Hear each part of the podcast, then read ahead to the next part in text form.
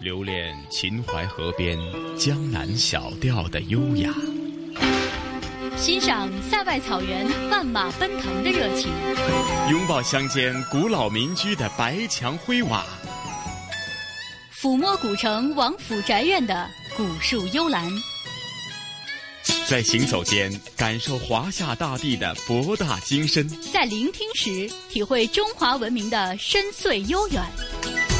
这里是华夏之声台和香港电台普通话台联合制作播出的《魅力中国》。好了，收音机旁以及国际互联网上的所有的海内外的听众朋友们，大家好！欢迎大家又准时收听由中央人民广播电台、华夏之声、香港之声和香港电台普通话台联合为大家制作的《魅力中国》。我是普通话台的陈曦，各位好，我是中央人民广播电台华夏之声、香港之声的节目主持人雷鹏。陈曦你好，雷鹏你好，嗯，是啊，雷鹏，这个星期在《魅力中国》的主题内容方面，又带给大家哪方面的具体内容呢？这期的《魅力中国》呢，也继续延续我们的川藏之旅。其实我们提到川藏啊。就是不难让大家联想到现在比较在这个内地比较热的这个川藏行，很多人啊都觉得这个呃人生啊至少有两次冲动，第一次冲动呢就是一个奋不顾身的爱情，第二次呢就是一次说走就走的旅行。那么我们这次呢，也是选择了一个很多旅行者啊，包括徒步登山的爱好者啊，这样的一个朝圣心灵的朝圣地。地点呢，选择在了川藏线上。川藏线历史上呢，它是茶马古道。它为什么叫川藏线呢？是因为这有三条公路，它都是起源于四川。那么我来分别给大家介绍一下。这个川康公路呢，是建设在二十世纪的三十年代，是成都啊通往当时的西康省省会雅安的一条这个省际公路。那么，在一九五一年之后呢，开始修建雅安到拉萨的康藏铁路。那么，在雅安，也就是西康撤省之后呢，两条公路并称为了现在大家很多旅行者、旅游者比较爱好叫的这个川藏公路，就是川藏线。那么这期呢，我们着重给大家介绍的这个城市呢，就是来自于这个川藏线上的一个中心点吧，一个枢纽城市，叫做雅安。从成都啊，呃，上高速到雅安呢，现在大概两个多小时。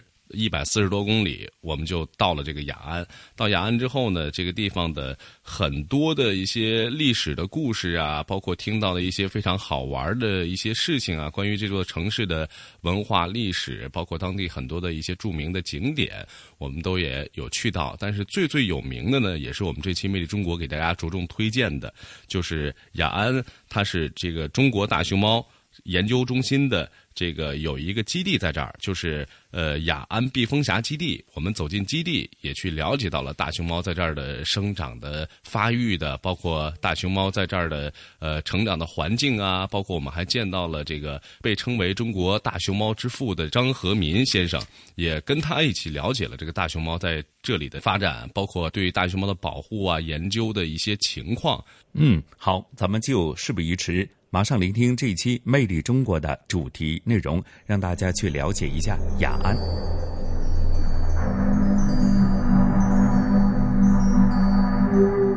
经常在身边听到这样一句话：人这一生至少有两次冲动，一次是奋不顾身的爱情，一次是说走就走的旅行。对我而言。旅行更像是一次心灵的朝圣，而这次的地点，我们选择在了川藏线上。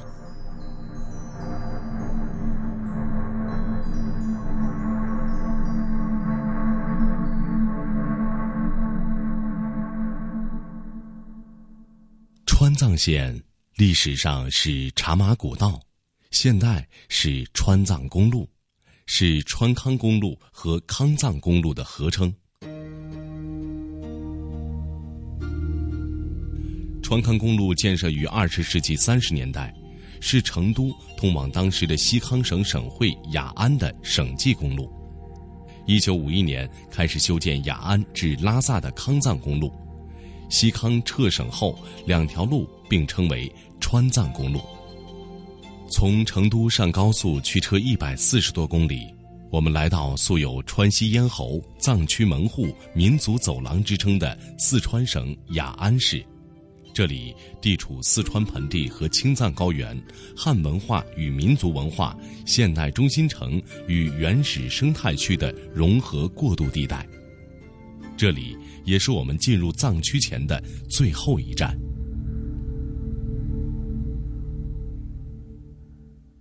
一般大熊猫的话，一般在成年的话，一般都会长到八十公斤到一百三十公斤。对，一般成年的大熊猫都会长到八十公斤到一百三十，但是也会有超过一百三十公斤以上的大熊猫。然后在这的，这次叫做什么？啊，这是叫做白羊。雅安之雅，源于得天独厚的自然禀赋和厚重的历史文化积淀。雅安之安，寓意人与自然的相生共赢。雅安曾属古青衣羌国西康省会，后为雅安地区。二零零零年撤地设市，汉藏彝等三十九个民族在这里世代相处。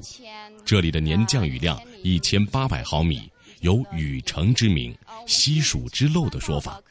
这里还是世界上第一只大熊猫的科学发现地、命名地和模式标本产地。现有野生大熊猫三百四十多只。在中国大熊猫保护研究中心雅安碧峰峡基地采访时，我平生也第一次看到了这些憨态可掬的国宝。一般的熊猫，哎，还要可以活到三十几岁。对对对对对对对，大熊猫在圈养条件下可以活到二十五到三十岁，但是也有三十岁以上的，比如说我们的盼盼、我们的佳佳，还有啊我们的巴斯，那些都是三十岁以上的大熊猫，但是都是比较少的。但是在野外的话，平均的年龄可能就会在十九岁、二十岁的样子，因为野外它有一个自己去觅食啊、增强领地、增强配偶那些都会打架，也会生病那些，所以说在圈养条件下还是很好的。一般有那些。些啊，就是有受伤的，都会有我们专业的那个兽医啊，给他做一些啊检查，还有而且是每天都会有饲养，就是那个兽医给会给他做一些检查，就是有一些给他看，就是有有什么问题，饲养员会把那些问题反映到我们的兽医那里去。你看大熊猫，它给它吃那个竹竹干跟那个吃竹竹叶的时候是不一样的啊。竹干的话，就像咱们吃甘蔗一样，它会把那个皮外面的皮绿色皮剥掉，吃那个里面的竹肉。但是吃竹叶的话，它会捋成一把，捋成一把再拿手去那个握着。所以大熊猫啊，它其实前掌是有六根指头的，它有一个尾拇指。这个尾拇指从外外形就是很远处看去就是一个黑色的肉垫，但是看不是很清楚，它只有在 X 光线下里面是有骨节的。哦。对，所以说大熊猫都。抓握能力是非常非常好的，就是它不像其他熊类动物，熊类动物是按在地上吃，但是大熊猫不会，大熊猫是会坐起来，手拿着吃，就像咱们人一样。中国保护大熊猫研究中心雅安碧峰峡基地隶属中国保护大熊猫研究中心，基地是集大熊猫饲养、繁育、救护和宣传教育为一体的熊猫乐园，于二零零一年顺利动工，二零零三年十月建设完毕。基地一期工程总投资两千七百六十万元，占地面积一千零四十四点七一四亩，建有大熊猫科研中心、大熊猫医院、大熊猫育幼中心、大熊猫繁育配种中心、大熊猫对外展示中心以及职工生活和后勤保障中心等。好玩的故事有没有？就是可以给大家分享的。我看了一个比较好的，就是啊，那个熊猫它会自己拿着奶瓶，嗯，就自己这样喝，因为还小，那个不到不到一岁的熊猫嘛，因为饲养员在喂它的时候，它就突然就把奶瓶就抢过去了，就自己这样子做的，就像人一样，自己拿着这个喝，就像个小孩一样。对对对，然后看到特别可爱，我还我还把那张照片拿当屏保呢。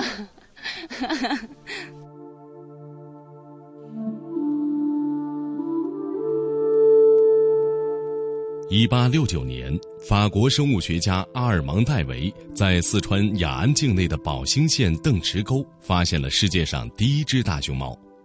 阿尔芒戴维以前没有见过这种动物，他捕杀了那只只有黑白两种毛色的家伙，他把它制成了标本，运回自己的国家。后来，那枚标本成为巴黎博物馆的镇馆之宝，世界轰动。因为世界知道，在中国才有大熊猫。雅安熊猫基地先后向国家提供大熊猫一百三十六只，其中近二十只作为友好使者远赴美国、英国、日本、德国等国家和地区，包括赠台湾大熊猫团团圆圆在内的四十多只大熊猫，已先后分五批被安全转移到避风峡熊猫基地。我们现在所在的参观点叫我们的大熊猫幼儿园，这个地方的话就是我们集中展示我们幼年大熊猫的地方。每年的每年的三到五月份是我们大熊猫的发情和交配的季节，三到五月份。然后接下来六到十月份是我们大熊猫繁殖以及产小宝宝的那个季节。现在我们所到的这个这个区域的话，就是我们有两只一岁的一岁的小熊猫，幼年大熊猫它们生活的场所。对，它叫什么名字啊？这两只小。呃，这两只的话暂时还没有名字，暂时对，这两只是一对双胞胎，这两只对，对双胞胎。这个幼儿园区域的话，总共有生活着四只一岁的我们的幼年大熊猫，然后分别在两个不同的区域。这边的话生活着一对双胞胎，然后围墙的那边，那边的话是我们的第二部分，第二部分也生活着一对双胞胎，那个地方。双胞胎的成活率应该是相对来说要低一点吧？呃，现在我们现在的话，双胞胎。它们的成存活率的话，基本上能够达到百分之九十九。是这样的，熊猫有一个很特殊的地方，就是我们知道大熊猫如果在野外，我们的熊猫母母亲如果产下一对双胞胎或者多胞胎的话，这个时候它只能选择其中一只比较强壮的，然后遗弃掉另外一只。这样的，一是因为我们的熊猫母亲的话，在野外条件下，它没有能力去抚养，没有更多的奶水、粗乳这样的去抚养另外一只。但是在我们的圈养条件下，如果一对一呃一一只雌性大熊猫产下了一对双胞胎或者多胞胎，这个时候我们我们的育幼员就会把其另其那个另外的一只或者两只我们的小崽对放到我们交给我们的人工来育幼这样的嗯对幼年大熊猫的话，因为它还没有成年。对，没有成年，然后它没有领地意识。几岁的时候会有这种？一般呃，成年的话，我们的大熊猫是在四岁半，我们的雌性大熊猫一般是在四岁半，然后雄性大熊猫要晚一些，稍微在五岁半左右才会成才会成熟，性成熟我们叫那个时候，它们才会真正的成年。这个时候，但这个是一岁的，这个是嗯一岁的大熊猫嗯。哎，所以它取名字怎么给它起啊？就是我们自己。呃，取名的话，取名的话是这样的，我们。通常的取名都是那个由我们的爱心爱心人士以及爱心企业他们来取，认养人来取，对啊。然后他们会来给，就给我们这边。对对对对对，如果没有认养人的话，我们基地会自己给他们取名。这当然，这个认养也是为了支持我们大熊猫的这个科研以及相关的一些饲养保护工作。对对对。里面有多少只小熊猫？现在有四只一岁的幼年大熊猫，对，就是现在我们看到的，对，非常可爱的，对。现在大家看到。我们的一岁的幼年大熊猫，对，现在主要是它的食物的话，主要是喝我们专门给它那个调制的配方奶粉，对，配方奶，对，每天的话大概要喝两次，对，然后除了这个配方奶粉的话，我们还会给它提供大家现在看到的我们的熊猫那个竹笋，对他们竹笋的话是现在他们非常喜欢的一种食物，但是现在。大家看到那个插的那个竹子，那个竹子的话，他们现在是刚刚才开才开始学吃，对，才刚刚开始尝试的吃，这样的。多久长牙齿出来吃这个竹子？呃，牙齿的话，大概是在一个月，一个月左右就会，对，就会那个啊。熊猫的生长那个发育是非常迅速的。熊猫刚刚出生的时候，我们知道，对，是非常非常那个非常细小、非常小的，像类似老鼠那样的，对，皮肤呈全身的那个。粉红色，对，粉红色我们叫，然后有稀疏的白毛，对，但是它出生的时候，它的那个身体上的黑白相间的部位其实已经已经成型了。那个时候，对，我们就很明显的能够看出来，小崽哪个地方是黑色的，哪个地方是，比如说它的黑眼圈、耳朵，还有它的那个四肢，四肢那个部分都是都能看得出来的。大概是在一岁呃一个月左右，它的眼睛就会睁开，牙齿啊，然后耳朵这些都会逐渐的发育。它刚出生的时候，只有嘴，只有它的小嘴是可以用的，其他的眼睛和耳朵这些这些地方，它是没有发育成型的。所以我们讲，我们的幼年大熊猫是早产儿，对，是早产儿。大家看到一岁的这种一岁的呃小幼年大熊猫，我们就会让它独立的在这儿自己自己生活，对。为什么？这原因是什么？用意的话，主要是考虑到我们的在圈养条件下，我们的雌性大熊猫每年它有繁殖计划，我们有繁殖计划的。对，一般情况下，在圈养条件下，我们的熊猫幼崽会跟着我们的熊猫母亲，大概待到半岁到一岁左右。这个时候，我们就把它放到这个地方，让它们自己生活。但是在野外的话，野外，我们的雌性大熊猫熊猫妈妈会带着它的熊猫幼崽，一直要到两岁到两岁半左右，一直会照顾到，然后直到那个时候，我们的熊猫母亲才会把它的小崽送出它的领域，让它自己去独立的寻找它的自己的栖息地、自己的领地这样的。但是在圈养条件下，大概是在半岁到一岁，就让我们就让它可以让它那个自己的生活，因为我们有人工的饲养员。在海龟大熊猫园区，我们也有幸见到了被称为“熊猫爸爸”的四川卧龙中国保护大熊猫研究中心主任。张和民先生，啊，海龟熊猫后来都到都江堰基地去了，因为它这儿都是隔离一段时间以后，然后再到那边去。就是熊猫有时候有部分熊猫要回来，回来了以后要现在到这儿来适应一段时间，相当于隔离一段时间嘛，然后到都江堰基地到，因为现在是个繁殖季节，嗯，回来以后都要参与繁殖了，嗯，所以它都要呃都不能固定在一个地方，嗯，然后他们都都离开这个这个石头是是表示有。这个熊猫回来要到这儿来待一段时间，然后到那边去。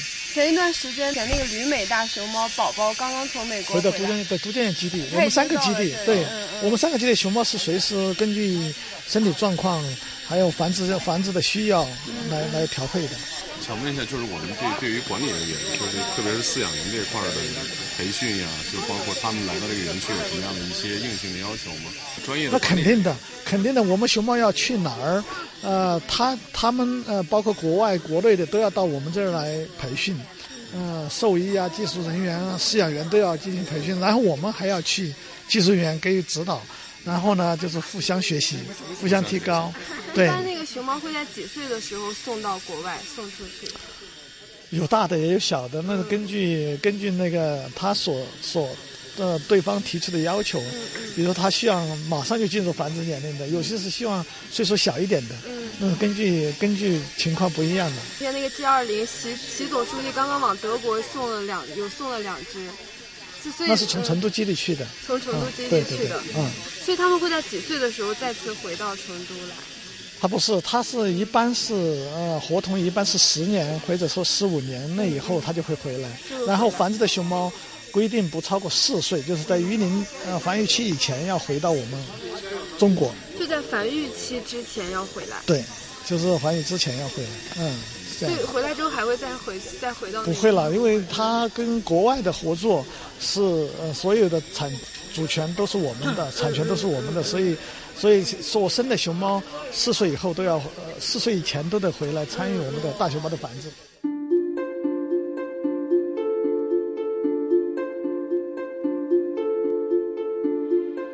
雅安被誉为熊猫家园、世界茶园，从古至今。这里就是重要的交通枢纽，古代的南方丝绸之路从这里穿越南行，川藏茶马古道从这里出发，一路向西。雅安也是我国历史上有文字记载人工种植茶叶最早的地方，全国最大的边销茶藏茶的生产基地。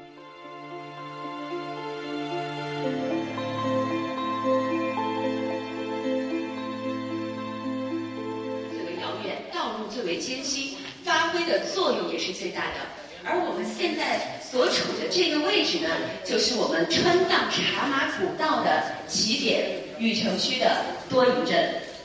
沿着国道三幺八线，我们来到雅安市禹城区多营镇下坝村，在中国藏茶村的修建地。这里气候宜人，商务缭绕，是古时茶马古道川藏线进藏方向的第一个背夫集散点。有着“千年茶马第一镇”的称号。大家可以看到，我们的藏茶制作技艺呢，是我们国家非物质文化遗产。同时，我们也被授予了“中国茶都”“中国藏茶之乡”的称号，所以“中国藏茶村”的名号由此得来。中国藏茶村是庐山大地震灾后重建规划项目、国家级文化产业示范项目和国家休闲农业与乡村旅游示范项目。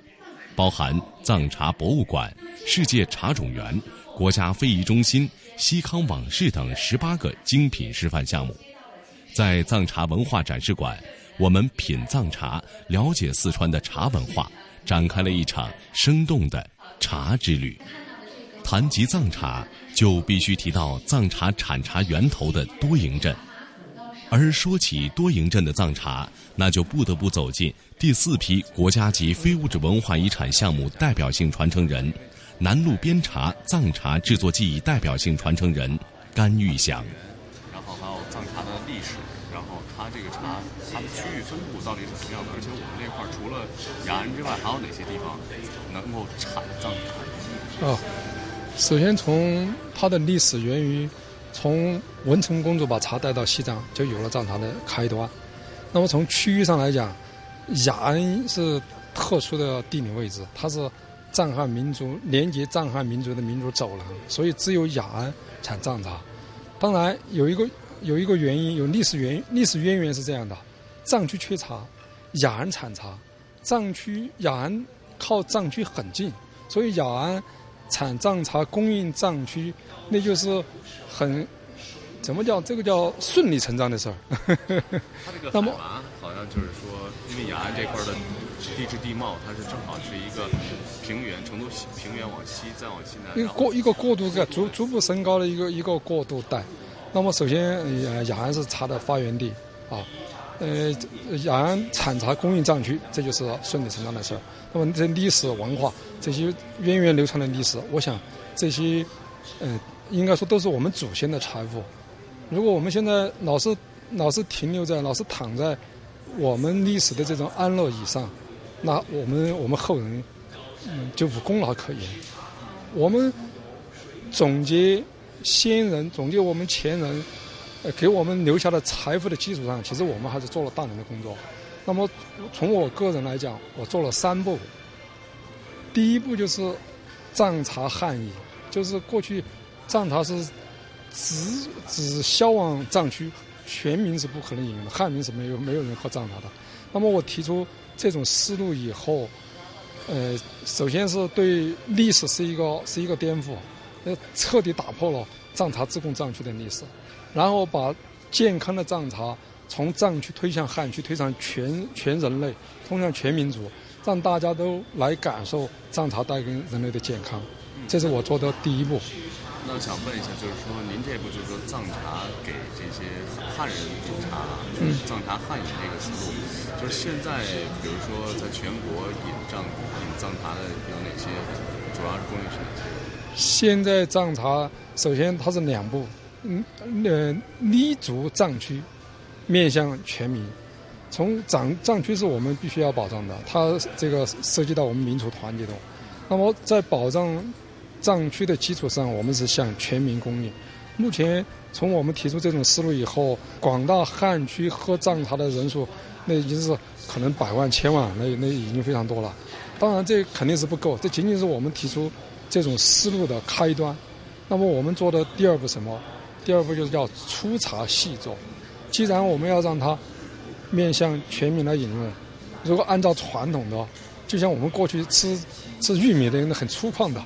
那肯定是不行，所以我们就要做第二步，把粗犷的藏茶变成精细的藏茶，这样才能满足各种消费层次的需求。这就是我们做的第二步。藏茶它的一个功效，就是它跟一般的黑茶不一样，因为我们提到黑茶有很多种，像湖南也有黑茶，很有名的也有。对对。但是藏茶的功效，因为刚才我也喝了，就是藏藏茶入口感觉有点干。甘甜的味道，对对对，而且味道相对来说比较重一些。能不能介介绍一下它的这个口感？对，首先说从藏茶类别来上来说，它是黑茶黑茶之类的，划分在黑茶类别里边的。黑茶有几大家族，云南、四川、湖南、湖北都是产黑茶的。那么作为我们藏茶在黑茶里边，它和其他茶的不同之处，我们总结为两大相同，两大不同。第一大相同就是它们都是黑茶。这是第一大相同，内壁上都是黑茶，黑茶就是发酵茶。第二大相同什么？第二大相同就是茶是黑的，汤是红的。哦，这，所以这就是两大相同。那么它们两大不同什么？第一是原材料的不同，第二是工艺的不同。可能最重要的是后者，就是工艺的不同。那工艺的不同什么意思啊？工艺是生产过程，我们都知道一个道理，就是过程决定结果。有什么样的过程，就有什么样的结果。因为工艺的不同，就导致结果的不同，才有你刚才说它的口味的不同。哦，这就是工艺带来的。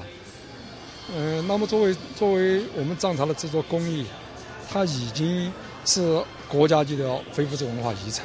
工艺是非物质文化遗产啊，非物质非物质就是我们看不到的，实际上就是掌握在我们头脑里面的技术，谁也看不到，谁也摸不到，但是它是存在的。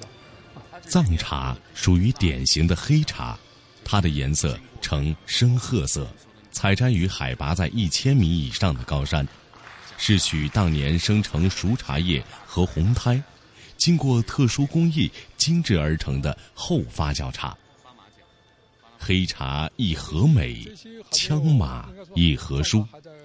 明代文学家汤显祖在《茶马》一诗中描绘了茶是互市的兴盛情景。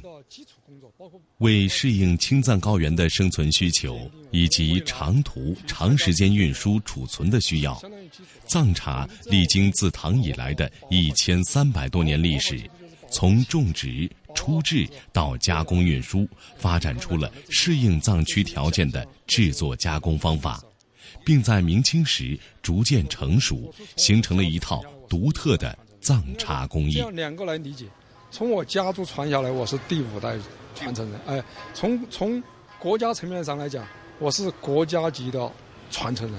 我想问香港、澳门的，像那些就是听众，或者说那些朋友来我们这儿饮藏茶的多吗？他们对这了解的？多，现在我的我们的公司和和这里的藏茶村很近的，所以我们公司接待了很多很多客人，来自海内外的，包括港澳地区的很多很多的客人。那么每逢到我们公司喝完藏茶，那评价都很高。首先觉得我们的口味它非常上口，它有两大优势：第一是它的口味很舒服，让人让人容易接受。比如我们平时喝的啤酒，啤酒第一次喝啤酒是很难喝的，但是我们藏茶它没有这个。它是：“第一次喝藏茶，你也觉得很好喝，所以它口味是非常好的。这就来源于工艺，它的它的，呃，闻上去是香的，喝上去口味是舒服的。它第二大特点是，它对人的健康效果非常好。它表现的什么？表现的它去油脂的能力非常强。现在我们的饮食结构不是的是素食的，是肉食的吸吸吸收的比较多，恰好需要帮助消化，不是。”不是没吃的是吃了没法消化。《红楼梦》中妙玉说：“喝茶一杯为品，二杯是解渴的蠢物，三杯就成了引牛引驴。尝一口黑茶水，茶香浓郁，饮后回甘。翻开甘氏家族制茶史，传至甘玉祥已是第五代。”他还把自己曾留学德国的女儿，在四川大学攻读研究生的甘甜招至麾下。他说：“女儿比我有文化，更懂技术，藏茶在她的手上肯定还能更上一层。”那么我们现在在黑茶的，就是藏茶的制作工艺上，还有哪些就是您觉得可能比较难的部分，需要去攻克的？嗯，技术方面的那是需要不断钻研的。但是我们首先要要懂得藏茶，它它的工艺来自于几大板块。第一是它是一大核心，从工艺上来讲，一大核心，两大要素，三个阶段，四大误区，呃，五大工艺和四大工序。那么把这几把这几个来分解的话，那么它的一大核心是什么？它就是发酵是藏茶的核心。因为发酵它要具备三个要素，第一个就是茶必须是湿的，干的是发不了酵的。那湿到什么程度，这就是掌握的。第二个，光湿的还不行，它还要有温度。什么样的温度能够发酵？比如我们零度，零下几度它能发酵吗？肯定发不了酵的。哦，所以它一定要有一个适当的温度。那这个温度怎么来调节？这就需要我们自己来掌握。第三个。它还需要时间，因为你一秒钟怎么能发酵？它发不了酵，所以温度、湿度、时间这三个要素的结合就是藏茶的核心。但是这三个时间是不不是绝对的，因为它和它和湿度有关系，和温度都有关系。温度变了，湿度变了，时间就得调整。简单一点，我们看这个茶叶的汤色的话，就是也很难看出来它的好坏吧，因为都是红色，黑茶红色。鉴别一个茶，它需要四大步骤：一看、二闻、三泡、四品。哦，如果我们要来知简单的去看藏茶的汤色，你就看它第一要颜色漂亮，红颜色的，但是还要看它是不是呃红而透亮，要透的。比如说浑浊的那那茶就肯定不好，一定要透亮。这是我们简单的看，但是我认为光看还是不行的，至少除了品以外，你还得闻一闻啊。如果闻到香味的茶，那就八九不离十。我们现在就是依托于雅安这个地方，就是我们现在这个藏茶村，整个种植这个藏茶的面积有多少？现在这个藏茶村周边的有有呃一万多亩吧。这是核心地带。呃，雅安的基本上是核心地核心地带啊，但是真正的呃产茶，整个雅安产茶是以蒙顶山周围为为产茶，这个片区有几十万亩，非常大。我们藏茶村所在地是多营，多营和蒙顶山它是一呃一一个山脉，一个山系，呃一个山系延伸过来的啊。多营这边是靠近藏区的，在当年这里的产的茶，它称为上路茶。过去的茶它是这样，上路茶，上路茶，对，茶马古道的。对，呃，它当年这边的茶，它分为，呃，上路、中路和下路三个等级。因为它的路线不一样，哦，路线不一样，就就等于产地不一样，也就等于品质不一样。上路茶最好，中路茶稍次稍次一点，下路茶当然就更次了，就这样的。上路的可能。四川雅安，一座山水相间的城市。碧茶飘香，优雅而安宁。可能是吧。沿着这条古老的茶马古道，这里的专茶精人曾经把藏茶背进藏区，直至印度、尼泊尔。如今，成群结队的马帮身影已不见，远古飘来的茶香却依旧。在这里，每一个与藏茶有关的个人仍忙碌在自己的生活和事业中。在传承历史记忆的同时，向着更美好的生活前进。闻一下香香，三口为品，品其味，品一下咱们这款茶是什么味道的。好，非常非常棒。在藏茶村的福窝茶学堂，我们遇到了十几个小学生，正在老师的带领下学习品茶。端起茶杯，轻尝一口。再轻轻放下茶杯，仪态优雅。这里是四川省首家茶学堂，不仅教授茶艺学，不仅教授藏茶茶艺，还教授禅茶花道、手工竹编、手工皮艺等传统工艺与技艺，让藏茶文化走进现代人的生活。我们刚刚看过这个茶的外形了，是什么样子的呀？蜻蜓头。青蛙腿，对，形似观音，重如铁，所以它是什么茶？铁观音。非常棒，太棒了，你们。这里是华夏之声台和香港电台普通话台联合制作播出的《魅力中国》。收音机前以及国际互联网上的各位听众朋友、网友朋友，大家好。您这里正在收听的是来自于中央人民广播电台华夏之声、香港之声和香港电台普通话台联合为您制作的《魅力中国》节目。大家好，我是华夏之声、香港之声的节目主持人雷鹏。听众朋友们，大家好，我是香港电台普通话台的节目主持陈曦。雷鹏你好，嗯，陈曦你好。刚刚呢，我们。这一期的这个《魅力中国》给大家呈现的是魅力的川藏行上的雅安这一站啊。提到雅安呢，刚才我们知道它是一个熊猫家园，也是一个世界茶园。呃，熊猫呢，就是我们的雅中国大熊猫研究中心的雅安避风峡基地。那么茶园呢，也就是中国的藏茶的这个可以说是发源地和起源地了，也是茶马古道上的一个非常重要的驿站。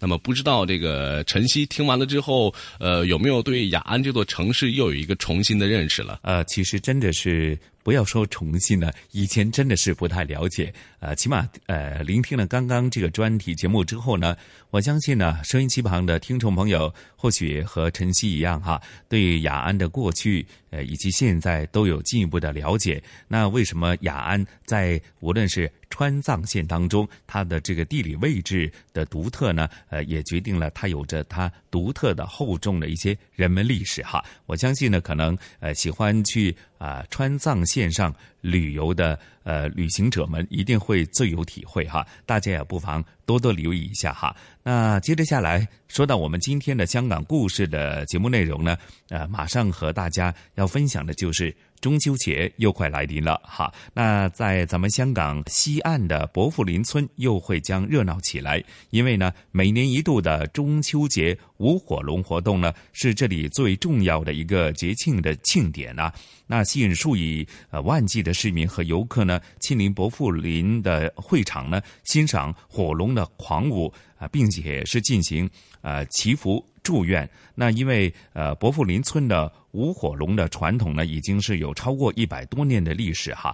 那甚至在前不久所公布的香港非物质文化遗产名录当中，它也是榜上有名。呃，或许延续下来这种传统的习俗和文化呢，呃，人们都会相信，在中秋节舞火龙呢，可以呃驱除呃瘟疫、消灾解难。那当中也充满了呃邻里之间的那种互相的扶持和关爱的之情在里边的。那具体到底这个薄扶林村的舞火龙的习俗是从何而来呢？而且它的发展的历史又是如何的呢？那接着下来的节目时间，就聆听我们同事雨波和嘉宾主持，来自中国旅游出版社的副总编辑一哥陈一年将会和大家细细的道来。好的。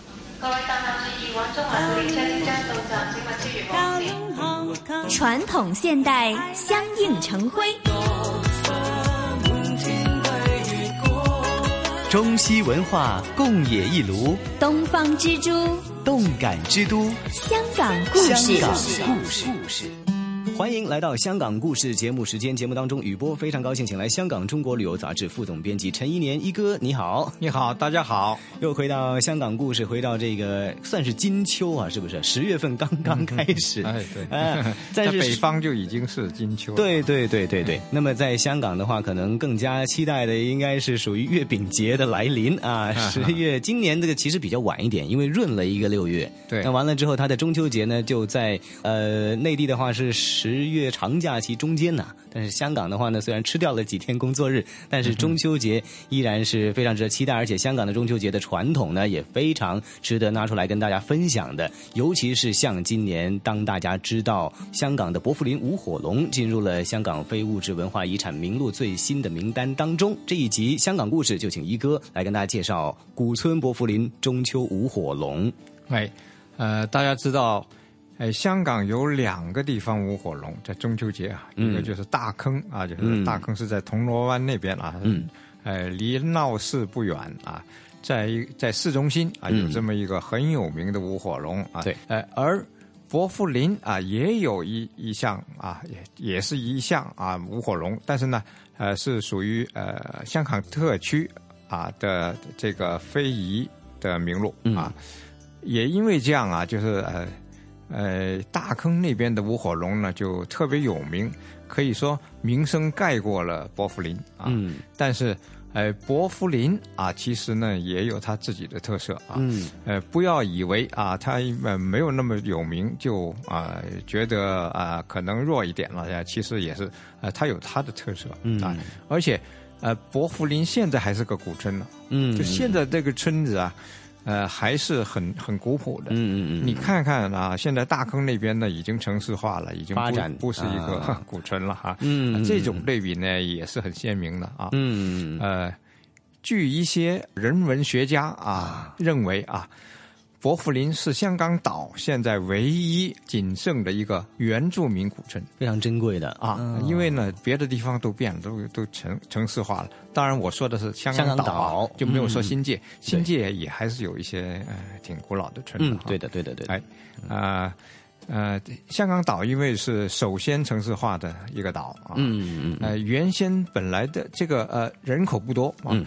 呃，可以说在在清朝。后期，嗯，也只有三个村子啊，啊，别的散的不说啊，就是成为村子的只有三个，嗯，啊，一个是赤柱，嗯。啊，一个是薄扶林，嗯。啊，还有一个叫做香港围。香港围就是在黄竹坑，嗯那边啊，嗯。我我曾经讲过啊，就讲黄竹坑的香港围。嗯嗯嗯，那个年代，香港总共的人口都是很少的，就是后来，呃呃，被英国人占领了以后，才逐渐发展，就是有很多的移民到来这里啊，就使得嗯香港岛人口剧增啊，本来真是很少，是以千计的，就嗯这么大一个香港岛只有千计的啊，嗯。而伯福林当时也就是一个百计的小村啊，嗯。但是已经算是主要的居民点啊。嗯。薄扶林呢，其实是呃很有历史啊，嗯，十七世纪已经建村了，哇哦，哎，不过那个时候村还是很小，很小的哈。对，很小的一个村，对，哎，不过啊、它有它的传统，嗯，呃，现在你到那儿去呢，还可以看到它还像个村子，啊、你感觉不到它是个城市啊。佛福林本身啊，就是处在这样一个地呃地带，就是说，呃，是属处于城市和乡村之间的一个过渡地带，呃，街道很窄，嗯啊，里边有一些店铺啊，有一些杂货铺之类的，嗯你也感觉到像像乡下的。菜地那边的啊，那边的菜园呐，啊呃，现在有很多都荒置了呃啊，呃，种的也只只是自己吃，也不会拿去卖了。嗯，哎，但是呢，呃，还是有。嗯啊，你你感觉那里还是还就是有一种很原始的风味儿啊，很很乡土的。嗯嗯，我们经常比如说啊，这个是去到港岛的西部的话，都会看到很大的路牌写着薄扶林。那么嗯刚才一哥所说的这一些的木屋、石屋或者菜地的话呢，是不是需要我们如如果是驾车或者是坐车的话，是需要真正的到达某一个车站或者某一个点才能够看得到的？呃，其实伯福林的概念呢，啊、不只是这这个村子，嗯，只不过整个伯福林啊，是因为这个村子而起的名啊。啊。哎，薄扶林是什么意思呢？就是呃，伯福啊，有另外一个写法。现在我们说的薄福林呢，就是、嗯。呃呃，这个呃厚薄的那个对。那个薄有啊姓的话就是姓薄，啊，呃那个对薄，啊薄啊，嗯，福呢就是呃手扶着，就是搀扶那个、那个那个福啊，呃林就树林的林，对对对啊，呃是什么意思呢？呃，其实，在古代的一个解说啊，就是嗯。讲啊，呃。这个村子的林里啊，有一种鸟叫做伯父鸟。哦，啊，对对，但不是啊不是这个个字啊啊，呃是呃上边一个鸟字啊，下边还有一个几鸡啊，就是那个茶几的几，哎，茶几的几个的几那个，对对对啊，就是简体简体的几的啊嗯。哎，伯父是一种鸟啊，嗯有有了这个鸟啊，经常在这里鸟头林，所以呢就叫做伯父林村了。这个是第一次学到啊，这样这个鸟的名称。呃，这一片的地方，所以我说是，哎，属于郊野和呃这个呃城市的哎交界地带。嗯嗯嗯。哎，文化遗产专家呢就把波夫利村啊视为香港岛唯一的传统乡村。那么在这个地方呢，其实有很多的历史的一个遗迹，还有自己的一些文化的传承。这个地方保留的古老风俗当中啊，我们这个时候最应该介绍的重点，应该就是每年中秋节的一个舞火龙的活动了哈。跟大坑有最大的这个区别在哪儿呢？这里的舞火龙呢，在规模上呢，还是不如大坑的大啊。嗯。这个是跟它的呃整个区域、整个地地方啊、嗯。人口少嗯。有关系，尤其是啊，就是呃这个本来有一百多年的历史的这个舞火龙啊，嗯嗯后来因为在伯福林村人越来越少，嗯。很多都迁到市区去了啊。呃，特别是年轻人啊，那在可以说啊、呃，因为剩下的比较年纪偏大啊，嗯就是呃，要搞起这样一个很要体力的、很热闹热闹的活动呢，就不容易了。嗯，也曾经有几年真是停了哦啊。不过后来呢，呃，一些居民呢还是想不不愿丢掉啊嗯。老祖宗的这些遗产了，嗯。还是要搞起来。嗯，哎，结果这近十年来就特别热闹起来啊，尤其嗯也许是啊，大坑的那个舞火龙也带热了啊，嗯因为呃，舞火龙本身真是很吸引人对不对？香港的呃市民呢啊，还有游客啊，啊，都很愿意看到啊这种啊传统的民俗活动。嗯。啊，这样呢，啊，这个热潮啊，就是大家都啊特别的珍惜啊，所以呢就又搞起来了。嗯。啊，而且近几年还规模还更大了。嗯嗯，现在搞到呢，呃，原来舞火龙呢，主要是一条龙舞啊，啊，最近还弄了有，呃，叫做七星伴月啊，啊，哎，那就是说 有七条小龙啊，伴着一条大龙啊，哇，这样的舞法啊，哎，这个是轻轨啊，因为啊龙的话它不是星，是星轨。呃大坑呢还是一条龙啊，当啊然大坑那条龙更特大巨大巨大巨 龙这边的龙啊，因为街道太窄了，啊它也不不可能太大。啊哎，大坑那边是马路啊，嗯走车的，走汽车的。对对对对对啊，但是呢，伯福林就不是，是人走的路啊，嗯所以它呃这个啊规模不是很大，但是呢，它也发展到呢，不光是在村子里舞啊，嗯哼，还舞到了呃香港仔哦。啊，就是这个路程有多远呢？其实啊，这个有有有好几公里的。哦 OK，嗯另外呢，还游到对面的华富村。哦，华富村是一个很大的公共对非常著名啊就很著名的 对对对的公共屋村。嗯，那里是数以万计的居民呐。嗯所以游到那边去就热闹，就不同啊啊。呃，然后啊，他们整个的这个呃这个仪式啊，嗯呃，又有自己一套啊。哦，最后还是要到瀑布湾去。啊，把这个龙啊叫做龙归大海，龙归大海必然有的一个舞火龙的最后一个的仪式啊，哎，就是这，啊就是把火龙啊送到大海里啊，以显示这种的尊敬啊啊，这个不错的。说了这么多哈，我们来看一看啊，究竟我们呃去到从从哪一天哈，去到哪一个时刻，去到会最容易观赏到他们这一个的盛会？呃，还是在中秋的当日晚上，正日，哎，对对对啊，中秋节的正日的晚上，哎啊，最好，嗯嗯嗯嗯嗯嗯。那么呃，有大概啊，是需要可以可以逗留的，是跟着这个火龙，我从。呃，这个波福林村里边可以跟着他一直去到 可以去到香港仔的华呃富村，实际上啊还是设点，呃我在那儿我我说那个八龙共舞啊 呃，就是七星半月八龙共舞啊，嗯，实际上呢，就是从啊，大概是从七点就开始了，晚上七七点啊，好好，然后在村里舞一舞，嗯。啊，就分成两路了，嗯。哎，一路是小龙会舞到这个啊香港仔，嗯，有没有可能啊？我贪心一点，我贪心一点，我我想把大坑还有伯福林的无火龙呢，刚好都涉及到我的行程里面。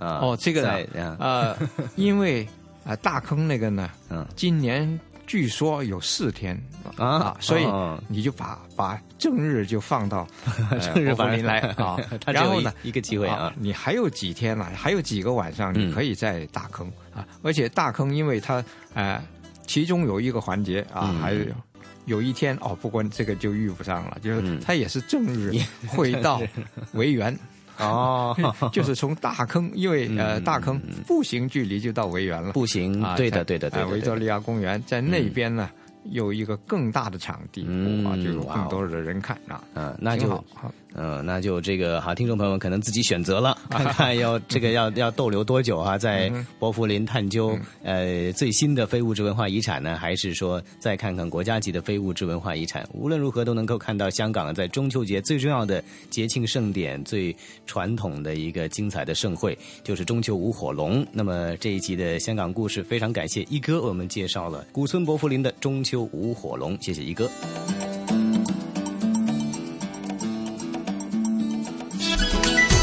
这里是华夏之声台和香港电台普通话台联合制作播出的《魅力中国》。哎呀，雷鹏啊，聆听这一期的香港故事之后啊，或许很多听众朋友呢，呃，真的是要重新的对香港呃有一个更深刻的一个认识。呃，香港的确是一个中西文化包容的一个国际大都会，那它吸纳了很多西方的一些呃新的新派的东西吧，哈。但是很多中国文化传统的东西呢，它又可以非常完整的、有效的。保留了下来，那并且呢，在不同的社会当中、不同的时代当中，它都赋予了一些新的元素进去哈。所以呢，以后朋友们来到香港的话呢，一定要留意哈。每逢中秋节呢，在香港的伯福林村呢，啊，有这么一个呃超过一百多年的传统的中秋节舞火龙庆典活动啊。